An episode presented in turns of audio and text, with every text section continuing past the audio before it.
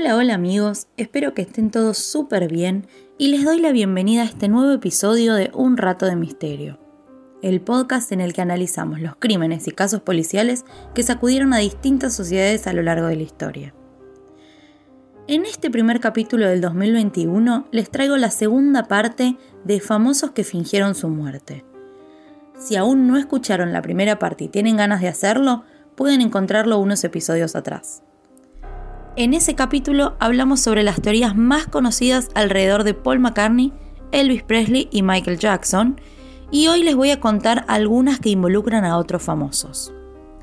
Este episodio se lo quiero dedicar especialmente a mi papá, que es el fanático número uno del podcast y siempre está esperando que salgan nuevos capítulos para escuchar. Así que papi, espero que te guste este nuevo capítulo.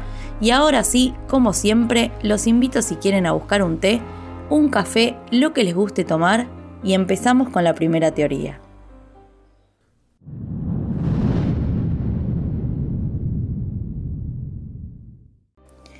La primera teoría que veremos el día de hoy involucra a Kurt Cobain, el cantante y guitarrista de Nirvana. Fue considerado un ícono y uno de los músicos más emblemáticos e influyentes de la historia hasta su suicidio en abril de 1994. El 5 de marzo del mismo año ya había estado al borde del suicidio cuando, en un pequeño periodo de descanso entre dos shows durante una gira de la banda por Europa, ingirió una enorme cantidad de somníferos que casi le provocan la muerte. Tras ese hecho, Nirvana canceló el tour, y unos días después, el 18 de marzo, Kurt se encerró en su casa agobiado por la depresión y su adicción a la heroína, con un arsenal de armas en su haber. Courtney Love, su pareja, llegó a tiempo para evitar el intento suicida al llamar de inmediato al 911 y con ayuda de la policía evitó el desastre. Lo internaron en un centro médico de Los Ángeles para desintoxicarlo, pero se escapó al tercer día. Poco se supo de Kurt hasta el 8 de abril de 1994, cuando un operario acudió a su casa de Seattle para instalar un sistema de seguridad y encontró el cuerpo inerte del líder de Nirvana, que se había disparado con una escopeta tres días antes, el martes 5, dejando una nota suicida. Hay distintas teorías relacionadas con la muerte de Kurt y a continuación voy a contarles las más importantes. Una de ellas, y que encima ha resurgido en el último tiempo, es la que indica que él estaría vivo y erradicado en el sur de Francia. Un fanático subió una foto a Twitter de un hombre que se cruzó por la calle Niza y está convencido de que es el cantante de Nirvana. Es cierto que las similitudes entre Kurt y el hombre de la foto son extremadamente convincentes, porque el extraño lleva una melena rubia hasta los hombros, barba y está usando unos lentes con marco blanco y un tapado, elementos con los que se ha visto al cantante en más de una fotografía. Por el momento, eso es todo lo que sabemos de esta extraña teoría. La segunda teoría involucra la nota del suicidio del cantante, que cuando se supo causó mucha confusión y debate. Algunos fanáticos afirman que la letra de la carta no coincide con la del cantante y que se nota un gran cambio para el final del texto. Hay tres posibles explicaciones para este suceso. La número uno es que Kurt habría empezado la carta con la mano izquierda y terminó con la derecha. La segunda es que empezó la carta con cierto ánimo y cambió su humor al ir escribiendo, por eso cambió su tipografía. Y la tercera es que Kurt empezó la carta y otra persona la terminó por él después de matarlo para hacer pasar su muerte como un suicidio voy a dejarles una foto de la carta en Instagram para que puedan juzgarlo ustedes mismos. Esta última sospecha sobre un supuesto asesino se apoya también en otro dato. En los análisis del cuerpo de Kurt se encontró una enorme cantidad de heroína, tres veces la cantidad de una dosis letal. Por eso, en 2012, un investigador privado comentó que no era posible que el cantante se hubiera inyectado él mismo con esa dosis triple letal luego se hubiera bajado la manga de la camisa, guardado el kit de drogas y posteriormente tomado el arma para finalmente suicidarse. Según el investigador, hubiera estado incapacitado en cuestión de segundos. Esto llevó a algunas personas a creer que o Kurt murió de una sobredosis y luego le dispararon, o alguien le inyectó esas drogas en su cuerpo. Por el momento, no hay más novedades sobre esta teoría. Otra teoría sugiere que el cantante fingió su propia muerte porque odiaba ser famoso. En su momento, uno de sus fanáticos comentó que creía que el cuerpo encontrado en la casa de Kurt no era el suyo. Aparentemente solo había una foto del cuerpo, no encontraron huellas dactilares en el arma y además no permitieron que la prensa acceda al funeral. ¿En qué se basan aquellos que creen en esta teoría? Bueno, según dicen, la respuesta yace en los nombres de Kurt, Courtney y su hija. Según un post de Reddit, juntando algunas de las letras de los tres nombres completos, se formaría la frase Kurt is alive o Kurt está vivo.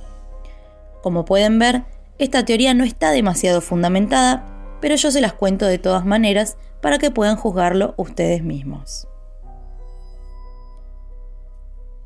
La última teoría relacionada a la muerte de Kurt Cobain, y les diría yo la más loca de todas, es la siguiente. Algunos fanáticos asumen que habría sido abducido por alienígenas. Así como lo oyen. Se dice que el cantante tenía fanáticos extraterrestres que simplemente no podían tolerar que solo las personas de la Tierra pudieran disfrutar a Kurt y por eso lo abdujeron. No les estaría contando esta teoría de no ser por el siguiente dato. Hay una mujer en Seattle que dice visitar regularmente otros planetas, entre ellos uno llamado Terra Prime, y que ha visto a Kurt en ese planeta. Contó que lo dejan visitar su ciudad, Seattle, para inspirarse y escribir nueva música, que está muy pálido, pero que eso es lo esperable por estar en una nave espacial alienígena. También afirma que Kurt le contó que otro grupo de alienígenas secuestró a Elvis y que entre ellos hablan mucho e incluso, incluso ensayan juntos. Esta última teoría es creer o reventar. Nirvana habló en más de una ocasión sobre las teorías que circulaban de la muerte de Kurt en una oportunidad, cuando la teoría de que estaba en Francia empezó a tomar fuerza, hicieron eco en su Twitter de manera sarcástica diciendo que sí, que Kurt estaba vivo, pero que se había escondido porque tenía que trabajar algunos temas personales y que lo perdonaban. Obviamente, esto no era más que un chiste de la banda hacia los fanáticos, porque los integrantes de Nirvana descreen por completo estas teorías, así como también lo hace su familia.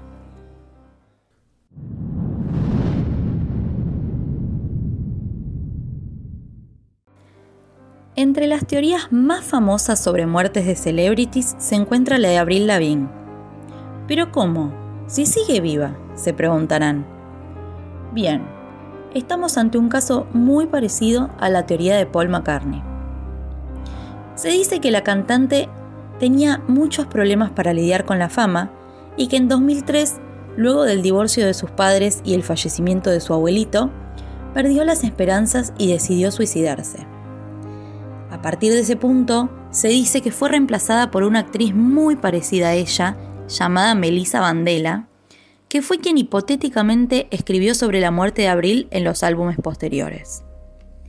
Esta mujer, Melissa, es quien supuestamente reemplazaba a Abril en ciertos eventos y meet and greets a los que Abril no quería asistir.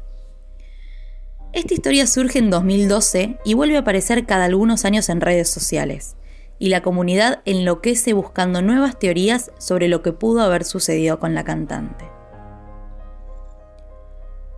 Hay mucha gente que estuvo reuniendo evidencias que sustentan esta teoría. A nivel físico, la comparación de imágenes de Abril antes y después de su supuesto suicidio muestran que la estructura de su cara cambió. Su nariz tiene una forma distinta y su altura disminuyó. Por otro lado, está el cambio en su estilo, que se transformó completamente. Hay quienes dicen que el tono de voz se agudizó, que cambió su firma y que ciertas marcas de nacimiento y pecas que tenía desaparecieron como por arte de magia. A pesar de toda esta evidencia, existe una gran incógnita que es, ¿por qué habrían de reemplazar a Avril Lavigne con una doble? No era una cantante extremadamente popular ni influencer en ese entonces, por lo cual no ha surgido un motivo mayor que el simple hecho de que su disquera no habría querido anunciar a la sociedad el suicidio de Abril. Años después, un usuario anónimo de Internet hizo un post admitiendo que la teoría de Abril Lavigne era un invento suyo, que la creó para ver qué tan rápido se propagaba, pero nunca se pudo probar lo que decía este usuario. Mucha gente continuó creyendo la teoría, tal vez por la cantidad de tiempo que dedicaron a buscar evidencias en sus fotos y discos. Quizás fue difícil para algunos fanáticos darse cuenta que Abril pudo haber cambiado con el tiempo y dejado atrás su personalidad adolescente que todos conocimos. Pero por otro lado, tampoco hay evidencia de que Melissa y Abril sean personas distintas, ya que después que se anunció esta teoría, nunca salieron en público juntas. Cuando los medios le consultaron a la cantante por estos rumores, Abril no solo los desmintió, sino que dijo que era una completa locura incluso pensar en hacer algo como eso.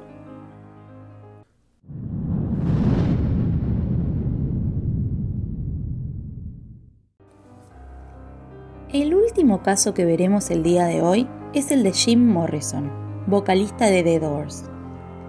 La versión oficial es que murió en 1971, pero hay algunas versiones que indicarían que, en realidad, el cantante habría fingido su muerte. ¿Por qué? Bueno, hay varias teorías al respecto, pero empecemos por la versión oficial. Jim Morrison muere el 3 de julio de 1971. Lo encontró su novia, Pamela Carson, en la bañera de su departamento en París. Según declaró, lo habría encontrado tumbado y sumergido en la bañera como si hubiera estado dándose un baño de inmersión. De hecho, en un principio, la mujer pensó que Jim le estaba haciendo una broma.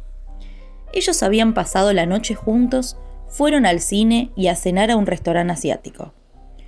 Luego volvieron al departamento y estuvieron escuchando música hasta que se durmieron, a eso de las dos y media de la madrugada. Una hora después, Pamela se despierta por los ruidos que hacía Jim al respirar, por lo cual lo despierta y lo manda a tomar su medicación antiespasmódica pero él decide darse un baño caliente en su lugar. Al ratito la llama porque tenía ganas de vomitar. Ella le lleva un recipiente en donde él vomita con sangre. Se le pasa y el cantante le pide a Pamela que vuelva a la cama. Ella se acuesta y a eso de las 5 se vuelve a despertar y nota que Jim no volvió a la habitación. Por eso se levanta, va a buscarlo y lo encuentra muerto, con un sangrado de nariz. Rápidamente llama un amigo de la pareja, Alan Ronay, quien antes de ir para el departamento se comunica con los bomberos y la ambulancia. Cuando llega al lugar, el equipo médico ya había intentado reanimar al cantante, mas no tuvieron éxito.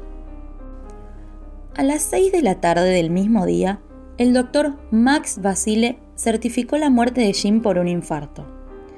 Al no haber signos de violencia en el lugar, no se hizo una autopsia ya que la ley francesa así lo estipulaba.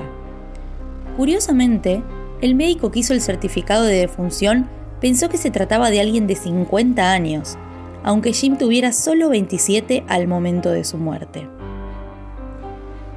A partir del 3 de julio, los medios de comunicación hicieron un apagón informativo durante 72 horas, para evitar que nadie que no fuera cercano a Jim Morrison pudiera llegar a ver el cadáver antes de que fuese enterrado el 7 de julio a las 8 y media de la mañana. Su tumba permaneció sin marcar durante varios meses y luego las autoridades francesas colocaron una placa que más tarde fue robada en 1973. Ahora, hay ciertas cosas que no cierran alrededor de la muerte de Jim. Para empezar, su novia, Pamela, dio varias versiones de lo que sucedió. La oficial es la que les conté hace unos minutos, que es la que le contó a la policía. Pero en una versión distinta, Pamela confesó a algunos amigos que se sentía culpable de la muerte de Jim porque la noche que murió le habría inyectado una dosis excesiva de heroína. La realidad es que, al día siguiente de la muerte, Pamela se pasó horas quemando papeles y documentación del cantante en la chimenea de la habitación principal de su departamento solo salió de la casa para comer con Alan y para pedir, con mucha prisa, el certificado de defunción de Jim. ¿Qué motivos tenía Jim Morrison para fingir su muerte? Pensando en las situaciones que el cantante atravesaba en ese entonces, se me ocurren varios motivos posibles. Por un lado, tenía pendiente una condena de cárcel por haber mostrado su miembro en pleno concierto simulando actos sexuales, borracho y drogado, además de insultar al público incesantemente. Parte del público denunció al cantante por ese gesto y la policía emitió seis órdenes de arresto contra Jim, que se entregó en Los Ángeles cuatro días después. El juicio tuvo lugar en 1970. Jim pierde y es condenado a seis meses de prisión y a pagar una multa de 500 dólares. Morrison acepta la condena, pero paga una fianza de 50 mil dólares y queda en libertad. Solo vuelve a subirse al escenario una vez más, en Nueva Orleans, donde la banda de Doors adelanta algunas canciones de su próximo disco. Días más tarde, mientras sus abogados se encargaban de la apelación, huyó a París quizá con la intención de nunca volver. Había mandado un mes antes a su novia para preparar su estancia. Se dice que al abogado de Jim, Max Fink, le habían llegado rumores de que el FBI pretendía emprender más acciones contra Jim y que llegado el momento de que no pudiera apelar más, le iban a confiscar el pasaporte. En aquel momento, el cantante era adicto y según él, no podría soportar los meses de cárcel y trabajo forzado. Francia era un buen lugar para exiliarse porque no tenía tratado de extradición con Estados Unidos por delito de obscenidad. En Francia se mantuvo incógnito, registrándose en los lugares como James Douglas, hasta que decidió desaparecer por completo simulando su fallecimiento. En verdad, Jim podría haber permanecido en Francia, pero en el momento en que agotara las apelaciones sería declarado prófugo de la justicia en su país y se podrían tomar algunas medidas como intervenir sus cuentas bancarias para dejarlo sin dinero. En cambio, ante su fallecimiento, la fortuna de Jim quedaría en manos de Pamela, su viuda, y como ella no tenía ningún problema judicial, no habría razones para que no pudiera acceder a ese dinero. Solo entonces podrían vivir tranquilos. A esto hay que sumar que Jim estaba harto de la fama y que lo reconocieran por todos lados. Incluso se había dejado la barba para disimular mejor en la multitud y pasar desapercibido. Hicieron para fingir la muerte del cantante? Bueno, según dicen algunos fanáticos y medios de comunicación, fue un montaje preparado por Jim, Pamela y su amigo Alan Roney. Entre los tres contrataron un grupo de personas para que les proporcionaran un cadáver que se pareciera al cantante, el cual metieron en la bañera, quizá para falsear la hora de su muerte, e hizo las veces de Jim en la historia oficial que contó su viuda. Parece que, cuando recibieron el cadáver, Jim se enojó mucho porque decía que era de una persona muy grande y que la gente no se iba a creer que ese fuera él. Pero como les conté anteriormente, al cadáver no se le hizo autopsia, ni se lo fotografió, ni se le tomaron huellas, y la realidad es que ni el doctor que certificó la defunción, ni la policía o los bomberos habían visto a Morrison de cerca anteriormente, por lo cual tampoco podían negar que la persona que yacía en la bañera fuera él. Lo único raro fue la impresión del doctor, que pensó que se trataba de alguien mucho mayor a Jim, pero una vez que el ataúd se cerró, nadie volvió a hablar del tema. El apagón informativo le dio al cantante margen para poder terminar de organizar sus cosas y desaparecer definitivamente. A lo largo de los años, mucha gente dudó de la muerte de Jim. Entre ellos, se encuentra uno de sus propios compañeros de The el tecladista Ray Manzarek, que en una entrevista con el Daily Mail declaró lo siguiente. Jim era un alma inquieta, siempre buscando algo más en la vida, e incluso los seis años de éxito y exceso con la banda no le fueron suficientes.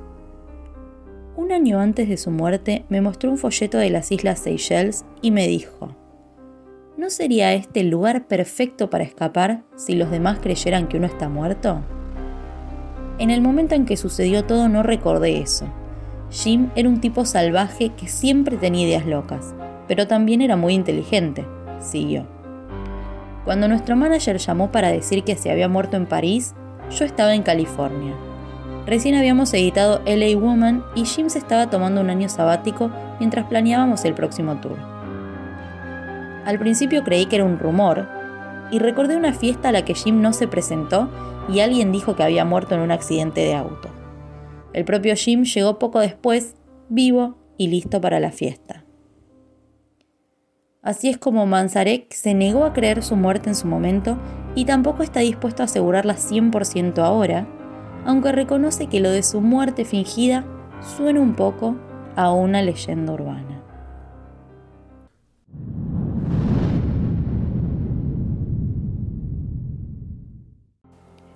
Espero que les haya gustado este nuevo episodio del podcast y les agradezco por haber llegado hasta acá. Si quieren contarme qué opinan sobre estas teorías, pueden hacerlo a través de la cuenta de Instagram arroba unratodemisterio.arg, donde también pueden sugerir qué casos les gustaría que haga en las próximas emisiones. Además encontrarán información complementaria sobre cada teoría, evidencia, imágenes y videos. Queridos amigos, eso ha sido todo por hoy, les mando un beso grande y los despido hasta el próximo episodio.